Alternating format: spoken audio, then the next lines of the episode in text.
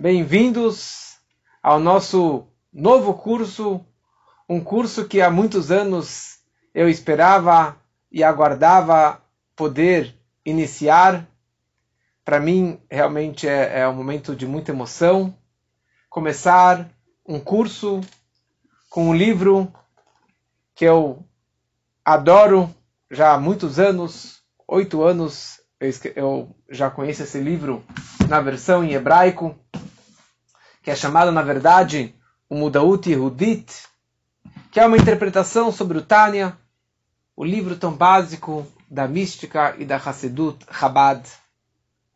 Esse livro acabamos de lançar e fica muito mais fácil agora para que vocês possam acompanhar as aulas e entender o Tânia com este livro, que é uma linguagem muito mais fácil, muito mais simples, para que qualquer pessoa consiga realmente entender esses assuntos tão profundos e tão místicos da Torá e da Kabbalah. GPS para a alma. E hoje, eu antes de entrar no livro, eu gostaria de primeiro dar uma pequena, uma breve introdução sobre o autor do livro. O autor não deste livro GPS para a alma, mas o autor do verdadeiro Tânia, que é o Alter Rebbe, o autor do Tânia. Então hoje eu gostaria de falar um pouquinho sobre ele, obviamente que em uma aula, em, em poucos minutos a gente não consegue descrever realmente a grandeza dele, mas algumas pinceladas de algumas historinhas, alguns fatos interessantes sobre a vida dele e como que ele realmente acabou chegando a escrever o Tânia com, com todo um, com todo o sucesso do Tânia que, que nós conhecemos hoje em dia. Principalmente com esse livro que acabamos de lançar em português, isso demonstra o sucesso absoluto do Tânia, que consegue atingir em todos os idiomas e de todas as formas de linguagem para que as pessoas realmente possam captar os conceitos mais profundos da Torá, os, uh, os conceitos mais profundos da mística judaica. Eu sempre nas aulas vou chamar ele como o Alter Rebbe. Na verdade, o Alter Rebbe, o nome dele era Abishneur Zaman Gileadi. Ele é chamado também como Bal Hatania, o dono do Tânia, do livro Tânia ou o Baal HaShulchan Aruch Arav, o dono ou autor do Shulchan Aruch Arav, do Código de Lei, que ele acabou escrevendo, que é um livro incrível. O Alter Rebbe nasceu em Chai Elul, 18 de Elul de 1745. E ele acabou fundando e criando o movimento Chabad, a linha da Hassedut Chabad, ele acabou sendo o líder o primeiro dessa dinastia dos Rebes e do, dos líderes de Chabad, até o nosso Rebbe, que é o sétimo Rebbe de Chabad, que, aliás, é descendente direto do Alter Rebbe. É a sétima geração desde o Alter Rebbe. Então, o Alter Rebbe, que na verdade é Admur Hazaken, o Rebbe velho, porque é o primeiro Rebbe, ou o Alter Rebbe em Yiddish, assim que nós chamamos como o velho Rebbe, e esse que é o nome mais conhecido, que em todas as aulas eu vou acabar repetindo este nome. Ele era um grande juiz, um grande cabalista, um grande legislador, uh, e realmente ele ficou muito, muito famoso. Isso ele começou a ficar mais, mais famoso ainda no momento que ele escreveu o Tânia, como daqui a pouco iremos descrever sobre o Tânia. Um pouquinho da história dele. Ele nasceu dos seus pais, Reb Baruch e Reb Yerivka, em Lyozna, que é dentro de Vitebsk, que era dentro da Bielorrússia naquela época, que estava debaixo do governo, eh, estava debaixo da Polônia. De acordo com a tradição, o Alter Ebe, ele era a sétima ou a oitava geração de Maharal Mipraga, aquele grande tzadik que acabou criando aquele boneco, uh, aquele homem que veio do, do, do, barro, o golem de Praga, o boneco de Praga, e que esse Maharal de Praga, ele era descendente, Ele tinha uma árvore genealógica, ele tinha a ascendência que veio desde o rei Davi e do Davi Amelech, que era da tribo de Yehudá, ou seja, eles vinham da tribo de Judá, rei Davi, Maral de Praga, e assim chega no Alter Rebbe, por isso que realmente os Rebes de Chabad, eles têm essa dinastia, e por isso que eles podem ser um grande candidato para serem o Mashiach, que obrigatoriamente precisa vir da casa de David. No momento que o Alter Rebbe ele nasce, Hayelul, o Baal Shem Tov, sobre ele já contamos na, na, última série de aulas várias e várias histórias sobre o Baal Shem Tov.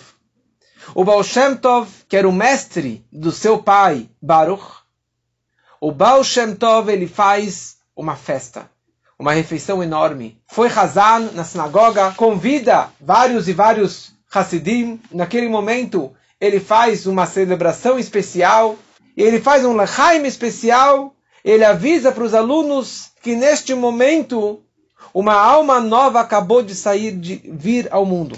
Uma Neshama Hadashah. Uma alma nova que nunca veio neste mundo.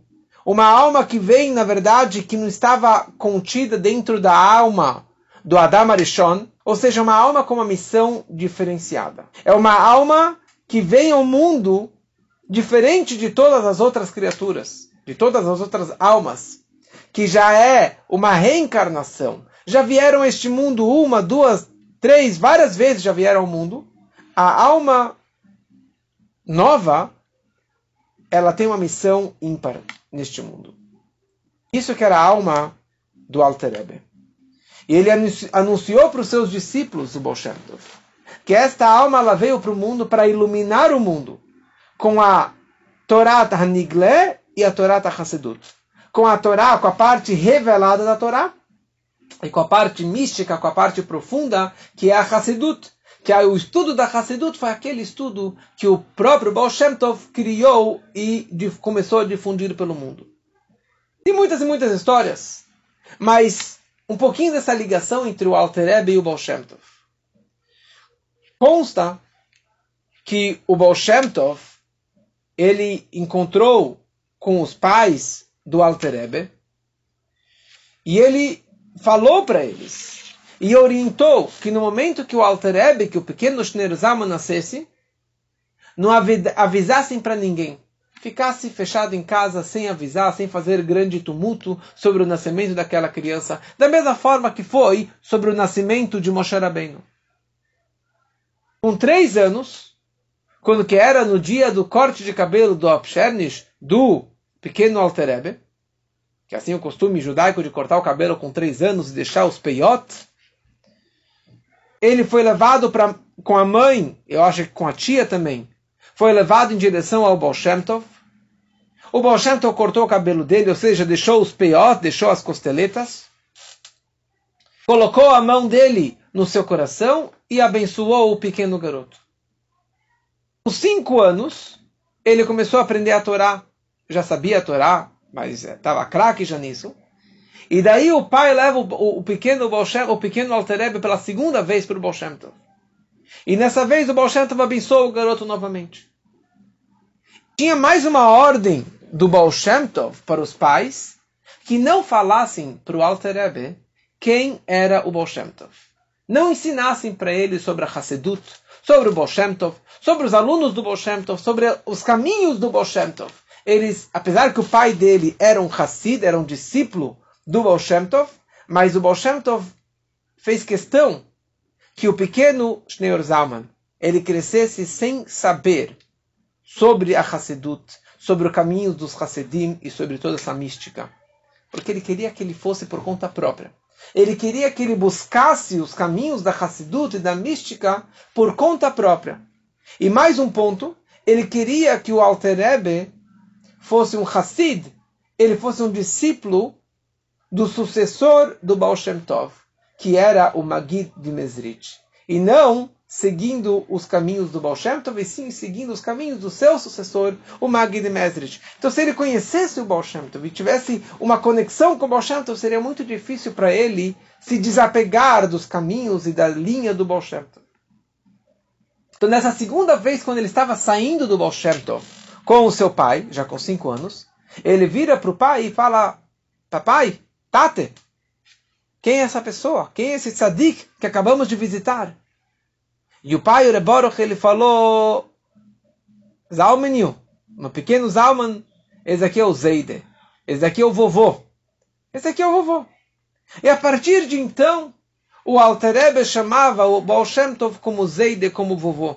E ele nunca mais se encontrou com ele. E quando ele se encontrava com os netos de sangue do Baal Shem Tov, ele falava, eu também sou neto do Baal Shem Tov. E eles gozavam dele. Ele falava, como você fala que você é neto? Nós somos netos, nós somos filhos da filha do Baal Shem Tov, da Rebbetzin Odel. Ele falou, e Baal Shem Tov falava assim, vocês são netos de sangue, de carne, mas eu sou neto espiritual. E a minha conexão com Baal Shem Tov é muito mais poderosa do que a vossa conexão com o Baal Shem Tov. E o fato foi que ele acabou, na verdade, se superando muito mais do que os outros netos do Baal Shem Tov, e ele acabou virando o, o grande Alter Rebbe. Em 1750, 1750, quando ele completou cinco anos, o Alter Rebbe ele já foi nomeado como parte do grupo que se chama Hevra Kadisha. Hevra Kadisha né, hoje é conhecido como a Associação do Cemitério, os responsáveis pelos enterros. Mas Hevra Kadisha significa o grupo sagrado de tzadikim, de pessoas realmente super elevadas lá na cidade de Liosna. Com nove anos, ele aprendeu engenharia e aprendeu também astronomia. Com 10 anos, ele já sabia tanta astronomia e tanta coisa da Torá e do mundo, que ele foi capaz de montar um luar, um calendário, um calendário judaico para os próximos 15 anos. Hoje em dia é fácil, você entra na internet, você tem o calendário daqui mil anos. Mas ele, com todos os cálculos, que são as leis mais complexas do Maimônides para saber os cálculos para fazer o Kiddush HaChodesh, saber que mês que é completo, mês incompleto, etc. Ele já com essa idade, com 10 anos, já conseguiu montar esse calendário. Um calendário por, pelos próximos 15 anos. Quando ele completou 12 anos, ele deu uma aula sobre isso. Ele deu uma aula sobre Kiddush Levaná, sobre Kiddush HaChodesh, sobre a consagração da lua nova, a consagração do mês, do Rambam, como disse antes, que são as leis mais complexas do Memônides. Ele deu essa aula em público na sinagoga para dezenas de pessoas, para grandes eruditos e sábios que estavam lá presentes. E todos estavam boca abertos, que não acreditavam realmente da erudição dele, do grande conhecimento desse pequeno garoto prodígio. Quando ele completou Bar Mitzvah, ele começou a trabalhar na prática nesse grupo do Hevra Kadisha, e ele já tinha um apelido como Rav Tanau Palig, um mestre que era um apelido, na verdade, que tinha desde a época do Talmud. Com 15 anos, ele casou com a Rebetzin Sterna.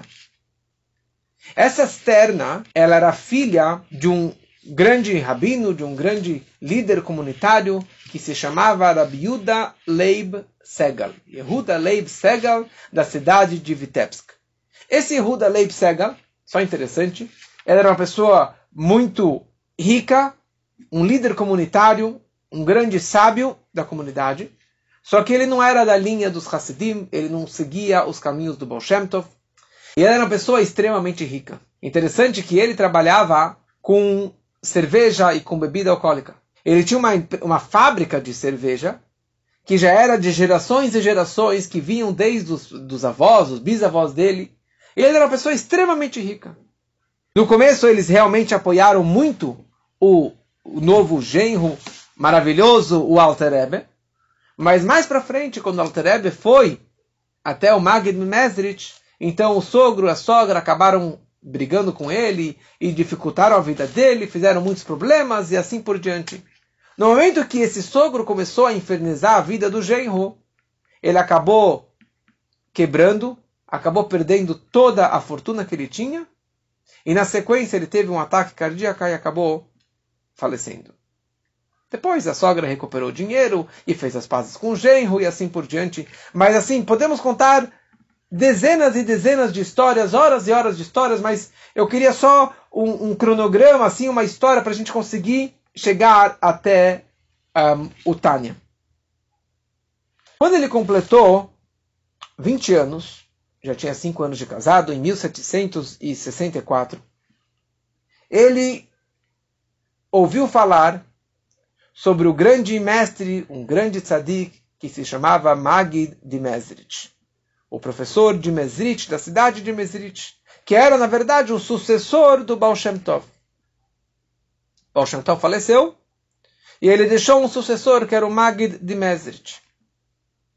E o Alter escutou sobre o, o caminho desses Hassidim, desses discípulos que estudam a mística, mas o que mais interessou a ele foi a reza, o fervor da reza a concentração durante a reza, a, a, a, o foco principal que os Hassidim eles tinham, que esse era o caminho do Baal Shem Tov, de realmente pegar a tefilá, pegar o sidur, pegar a reza e fazer com toda a meditação e com toda a sinceridade. Então ele se, ele se despediu da esposa, despediu do sogro, despediu do, do Havruta dele, que ele estudava com ele todo dia.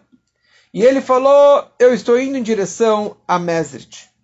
Na verdade, ele tinha uma dúvida se ele ia para Mesrit ou para uma outra cidade que tinha uma outra grande yeshiva, uma grande casa de estudos. Mas ele falou: estudar eu já sei um pouco, ou um pocão. Mas rezar eu ainda não sei rezar. E ele foi então em direção a Mesrit. Ele chega em Mesrit e foi bem recebido. Tem várias histórias sobre isso. E numa das audiências que ele teve com Magid Mesrich, o mestre conta para ele o segredo da alma dele. Que a alma dele, na verdade, é uma Neshama Hadashah, uma alma nova. É uma alma que nunca veio para o mundo. Que isso, na verdade, representa que ele não veio para este mundo para consertar algo, mas sim que ele veio, ele tem uma, uma missão muito especial que a grande missão da vida dele é revelar no mundo e trazer para o mundo a Torá do Baal Shem Tov, os ensinamentos da mística do Baal Shem Tov, mas de uma forma diferenciada, de uma forma que se chama Chabad. Chabad. E ele que começou a dinastia Chabad. Chabad significa, como veremos no Tânia, Chokhmah Binah Dat. Sabedoria, entendimento e conhecimento. Ou seja, usar o intelecto e o conhecimento para conhecer a Deus. Então isso que na verdade foi o início desse da conexão do Alter Rebbe com Magnus Mesrich. E daí interessante como um pequeno spoiler, mas assim consta já aqui no, no nosso livro, no GPS, tem essa história que quando o Alter Rebbe ele volta para casa, eu acho que depois de uns dois anos, ele encontra com o sogro. E a sogra estava lá com o, o rolo de, ma, de massa, lá com a vassoura na mão, esperando que o Alterebe voltasse. Eles não gostavam que, eles for, que ele foi realmente para o grupo, para a seita dos Hassidim. E o sogro vira para o pro, pro, pro, genro, para o Alterebe, e pergunta para ele, fala uma coisa, Schneur Zaman. O que você aprendeu lá que você não sabia até então? O que, que você aprendeu nesse novo caminho aí Quanta Torá você aprendeu lá que você não conhecia? Ele falou: Eu fui para lá e eu aprendi que existe um Deus. E daí o sogro caiu na, na gargalhada e falou: O quê? Você foi lá aprender que existe Deus? Ele chamou a empregada, falou: Maria, Deus existe? Falou que óbvio que Deus existe, graças a Deus, vai com Deus, Deus é grandioso, é o Criador, é o Pai. E o Alterebe fala para o sogro: ela diz que acredita em Deus mas eu conheço Deus. Dat, Chabad, eu conheço Deus. Essa é que é, na verdade, toda a novidade, a grandeza do Alter Ebe, o que foi acabar escrevendo dentro do Tânia. Em 1772, o Alter Ebe começa e ele funda o movimento da Hassedut Chabad, da linhagem de Chabad. É interessante que o seu mestre, eu falei isso aqui nas outras aulas do Baal Shem Tov, que o Baal Shem Tov deixou 60 discípulos tzadikim, líderes máximos. O Magid, quando faleceu, ele deixou o dobro, 120 tzadikim, 120 gigantes da Torá, que é to, cada um acabou virando um mestre, um rebbe, um líder para uma nova linha de Hassidismo. Que hoje existem dezenas de linhas de Hassidim, que são tudo a partir do Magna Meseret. E o Alter Rebbe, ele era o mais jovem dos discípulos do Magna Meseret, e ele foi aquele que acabou criando o movimento da Hassedut Chabad. Baseado no nome, que Chabad significa entendimento e usar o raciocínio e a lógica, então o, o que ele cobrava tanto dos seus discípulos e dos, é servir a Deus com todas as forças da alma. Não só de uma forma superficial, não só com alegria, não só com movimento, não somente com as vestimentas e com a barba longa, com os peote, com o strimer, com aquele é, com chapéu especial e com uma capota, uma, um, um, um casaco mais longo. Mas isso é só é, é, superficial. A novidade do Bolshem, do Alter foi de cobrar o trabalho do coração, servir a Deus com toda a sinceridade, com todo o coração. Então, todos os discípulos do Alter Rebbe que tinham qualquer tipo de dificuldades no serviço a Deus, eles vinham em direção ao Alter Rebbe e ele recebia cada um numa yechitut, numa audiência particular. Dessa forma, resolvendo as suas dificuldades, suas dúvidas, seus problemas no serviço a Deus. Interessante que naquela época as pessoas não iam até o Rebbe, até o mestre, por questões financeiras, por questões materiais. Eles iam ao mestre para falar sobre assuntos espirituais, sobre assuntos de alma. Como que ele não está amando tanto a Deus? Como que ele não é tão cuidadoso com as mitzvot? Como que ele aprontou uma coisa, aprontou outra? Mas não para pedir uma bênção e conselho financeiro e de negócios e de coisas mundanas e materiais. E assim, a lista e o número de Hassidim, de discípulos e de seguidores começou a aumentar e crescer e crescer. E todos vinham até o mestre perguntando suas questões de como servir a Deus da forma correta. E quando eles saíam da audiência, eles anotavam. Anotavam, cada um fazia as suas anotações daquilo que o mestre orientou a eles.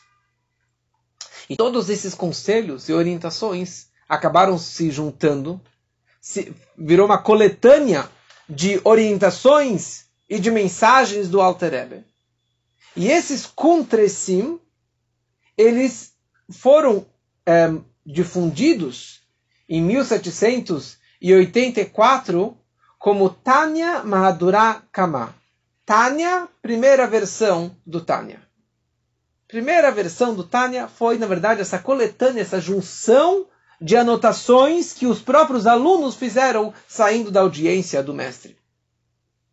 Quando a, aumentou o número, o número de alunos, e a audiência já era difícil cada vez mais ter tantas e tantas pessoas na, para que o Alter Rebbe é, recebesse e orientasse um a um. Então Alter Rebbe ele decidiu começar a escrever o Tânia que o Tânia, dentro dele, assim que ele escreve no próprio Tânia, que aqui tem Kol Chuvot, todas as respostas para todas as perguntas em conexão a Avodat Hashem, ao serviço a Deus. De uma forma organizada, para que cada pessoa possa pegar, ler, estudar e não precisem vir ao meu encontro para qualquer tipo de pergunta e dúvida que eles tenham de como servir a Deus. Em 1775, ele na prática começou então a escrever o Tânia. Ele escreveu o Tânia durante 20 anos. 20 anos o Alter Rebbe escreveu o Tânia. E o Tânia original, o Tânia que é o próprio Tânia, é um livrinho pequeno. Você for colocar com todas as interpretações, então, vocês podem ver que eu tenho aqui na minha sala, eu tenho aqui cinco, seis versões de interpretações do Tânia, isso em hebraico. Depois tem inglês e tem vários idiomas. Hoje existem dezenas ou talvez centenas de livros para interpretar o Tânia. Mas o Tânia que o Alter Rebbe escreveu é um livro pequeno, curto, que não é tão difícil, assim, que não, não, mas sem tantas explicações. Mas de qualquer forma, o Alter Rebbe escreveu Tânia durante 20 anos. Fala, ah, alguém me falou hoje, ah, porque talvez não tinha tinta, porque não tinha pergaminho, que era muito, era muito difícil, ou ele era muito ocupado. Não. Porque para escrever o Shulchan Aruch para escrever o Código de Leis, que são seis, sete volumes grandes, dezenas de vezes maior do que o Tânia, ele escreveu, se eu não me engano, em dois anos. Para escrever o Tânia demorou para ele 20 anos. Sabe por quê? Porque ele foi muito cuidadoso e meticuloso em escrever cada letra e letra, cada palavra e palavra. Nenhuma letra a mais e nenhuma letra a menos. Por exemplo, etc., etc., em hebraico você pode escrever como Hulu ou Vegomer. Você pode escrever Hulu ou Vehulo com a letra Vav. Você pode escrever Gomer ou Vegomer com a letra Vav. Tem um livro inteiro que alguém escreveu interpretando por que escreve Hule em alguns lugares e em outros lugares Gomer. Por que com Vav ou por que sem o Vav. Ele ficou mergulhado e totalmente dedicado em escrever o Tânia, a tal ponto que constam que contam que o Maharil encontrou o, o Alter Ebe, que ele estava lá com a pena, com a caneta em cima do, do papel, durante duas horas, parado. Ele estava escrevendo Tânia, ele estava parado no mesmo lugar durante duas horas. E depois de duas horas ele continuou escrevendo. E ele pergunta então para o Alter Ebe, falou, me fala uma coisa, por que estava parado tanto tempo? Estava meditando alguma coisa? Ele falou, não, eu simplesmente estava meditando, decidindo se eu iria colocar a letra Vav ou não iria escrever a letra Vav. Letra Vav é como a letra E em português. Olha só o cuidado que ele teve de escrever cada palavra e cada letra dentro do Tânia. Quando ele conclui finalmente escrever o Tânia, em 1795, o Tânia foi, foi recebido entre os Hasidim com uma alegria indescritível. Só que os mitnagdim, que eram os opositores, os do contra, que não gostavam do caminho do Baal e do Magid, muito menos do Alter Rebbe. Então eles tinham medo que talvez é, pudesse fazer alguma coisa, assim, que era, era um caminho errado, esse caminho do Alter Rebbe. Então eles falsificaram uma versão do Tânia, e colocaram palavras de heresia, palavras conectado com outros caminhos, nada a ver com, com Deus. E eles apresentaram perante o seu grande mestre, que era o Gaon de Vilna. Eles enganaram o mestre. E falaram muitas calúnias e muitas invenções contra, contra o Alter Ebe. E o Gaon de Vilna, o Groi, orientou que queimassem o Tânia.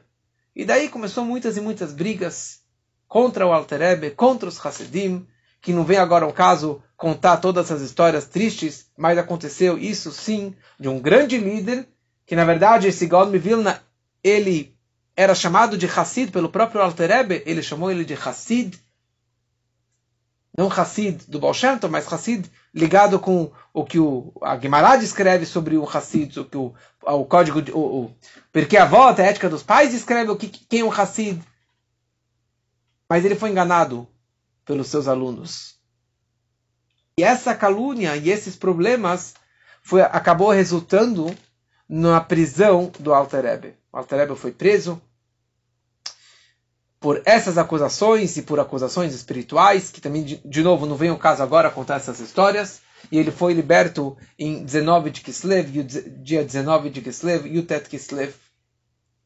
Então, quando o Alter Ebe ficou sabendo que as pessoas começaram a adulterar e começaram a falsificar as suas anotações, porque eles fizeram cópias, cópias e cópias, e começaram a sair made in China, começou a sair várias versões com algumas palavrinhas a mais ou a menos que modificava totalmente o contexto do, do, do livro. Então, finalmente, o Alter Eber decidiu imprimir o Tânia de uma forma oficial, numa gráfica, para impedir todas essas falsificações. Mais uma razão, porque já que as pessoas começaram a copiar e copiar e copiar, sem querer também saíram muitos e muitos erros. Então por isso que o Alter ele, ele começou a organizar uma versão perfeita, sem nenhuma falha, sem nenhum erro, sem nenhuma palavra mais, nenhuma letra mais, nenhuma letra menos. Então no ano seguinte, em 1796, o Alter ele enviou o Tânia já pronto para a gráfica de Slavita, e ele mandou isso, antes de ele mandar para a gráfica, ele mandou o Tânia para dois colegas dele, dois gigantes da época, dois grandes tzadikim, que se chamavam Rav Zusha de Anipoli e Rabi Yehuda Leib HaKohen Segal. Rabi Yehuda Leib HaKohen. Para que eles dessem a, a aprovação dele, deles sobre o Tânia. Então, um discípulo do Alter levou esse livro em direção a eles. Para cada um, ele deu uma, uma, uma, é, uma impressão do Tânia. E os dois passaram a noite em claro lendo o Tânia. E quando eles leram Tânia, eles ficaram muito, muito excited. Eles ficaram assim extremamente impressionados pela grandeza e pelo poder do Tânia e pela exatidão do Tânia. Ele estava tão excited que ele não aguentou até a manhã seguinte. E os dois simultaneamente saíram das suas casas para ir até o seu colega para demonstrar para ele a sua empolgação com Tânia. E no meio do caminho, no meio da rua, de madrugada, os dois esbarraram e os dois começaram a dançar e pular de alegria, comemorando essa, um, essa obra que está prestes a ser impressa. Sobre isso, Reb Zusher Menipoli, ele descreve o Tânia. Ele fala que com este livro nós iremos marchar para receber o Mashiach Tzidkenu, o nosso Redentor Mashiach. E Rabi Uda Leba Cohen, ele descreve que este livro Tânia é uma segulá, é uma simpatia e uma cura para todas as doenças e todos os problemas da geração do Ikveta de Mashiach, da geração dos calcanhares do Mashiach, ou seja, a geração que antecede a vinda do Mashiach. Ou seja, todos os problemas que hoje nós temos, todas as nossas perguntas, todas as nossas dificuldades, a resposta está neste livro do Tânia. Por isso que estamos começando esse curso e com este livro, GPS para a alma vai ficar realmente muito mais fácil para vocês conseguirem acompanhar e entenderem o Tânia. E o outro colega e consogro do Baal Shem Tov, do Alter Rebbe, desculpa, o Rabbi Levi Yitzhak Mibardichev, Rabbi Levi Yitzhak Mibardichev, o grande gigante, o grande tzadig daquela época também, ele descreveu a seguinte frase: Eu me espanto como ele conseguiu colocar um Deus tão grandioso e tão temeroso dentro de um livro tão pequeno. Então, essas essa algumas frases dos líderes da época para descrevendo a grandeza do Tânia. Tem mais algumas coisas interessantes e com isso eu vou concluir por hoje. Tem algumas segulot, algumas simpatias, algumas vantagens que nós temos no estudo do Tânia. O Tânia, ele traz para a pessoa emuná Bashem, fé em Deus. O Tânia, ele impede, ele afasta pensamentos negativos, pensamentos de heresia, pensamentos contra, contraditórios a Deus. O Tânia descreve muito sobre o amor a Deus, sobre o amor ao próximo, sobre temor a Deus. O que, que significa temer a Deus? A reverência por Deus. E o Tânia também é um ketoret lechol magifot. Ele é um incenso para todas epidemias espirituais. Para qualquer praga espiritual, o Tânia ele é o incenso, ele é a salvação. O Tânia também é um shefa bracha ve'atzlacha é uma transmissão, uma abundância de bênção e sucesso e também de salvação para qualquer pessoa. Muitos dos grandes líderes já do passado, eles faziam questão de ter o tempo todo na mão o livro do Tânia. Tantas proteções com o Tânia. Ou seja, simplesmente você ter o Tânia consigo já é uma proteção especial. E isso o nosso Rebbe fez um grande projeto sobre a grandeza do Tânia, na verdade, o que se chama o Ritas, que é uma junção do, do Teilim, do Humash, Teilim e Tânia, da Torá, o livro da Torá, com os Salmos e com o Tânia, que forma o acróstico de Ritat, que tem até o um livrinho que já engloba os três. Então isso acabou virando o amuleto do nosso Rebbe. O amuleto do Rebbe. E o Rebbe descreveu que você tem que ter o Ritas, esses três livros, mas principalmente o poder do Tânia. No carro você tem que ter esse Ritas. Você tem que ter em casa. Cada criança tem que ter esse livro. Se não todos esses três, pelo menos o Teilim e o Tânia. Que isso você deve, toda viagem que você fizer, leve na mala de mão esse Ritas. Porque ele é realmente uma proteção para qualquer situação. E hoje, o Tânia é considerado como o best-seller, o livro básico de toda a mística judaica, do serviço a Deus. E hoje não existe nenhuma linha judaica que não aceite. Não existe nenhuma linha que não use e que não pratique e que não lecione o Tânia. Não é só de Chabad. Hoje virou um livro popular. E não somente para os judeus, para não judeus também, porque tem tanta mensagem, tanta mística, tanto ensinamento para a nossa vida, que isso realmente é algo muito, muito incrível. Então, a grandeza do Tânia acabamos de explicar. E por isso que há tantos e tantos anos eu queria imprimir um, esse livro, que é Mudaut Yehudit em hebraico, que é Identidade Judaica, que foi feito pelo Rabino Nadav Kohen, que ele era um israelense, kibbutznik, nada religioso, pelo contrário.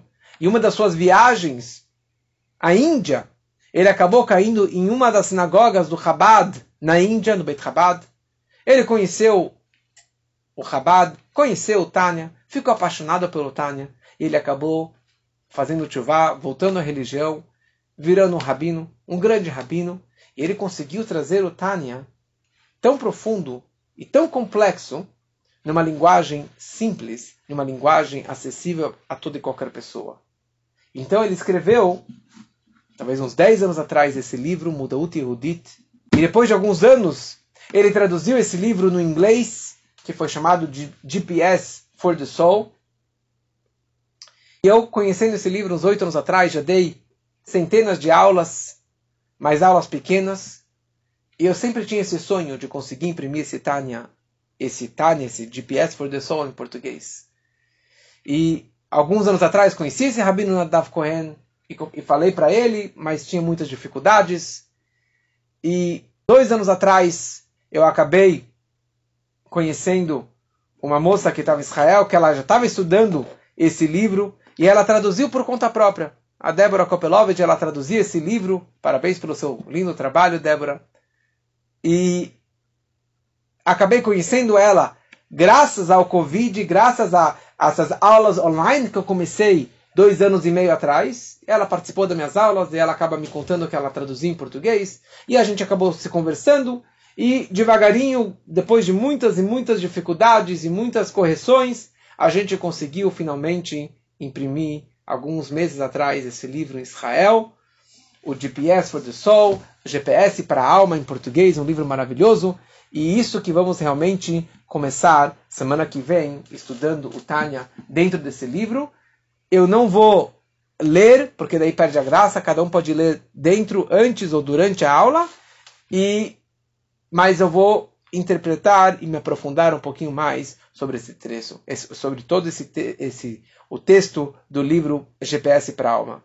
Aguardo todos vocês na semana que vem. Boa noite e obrigado pela presença de todos.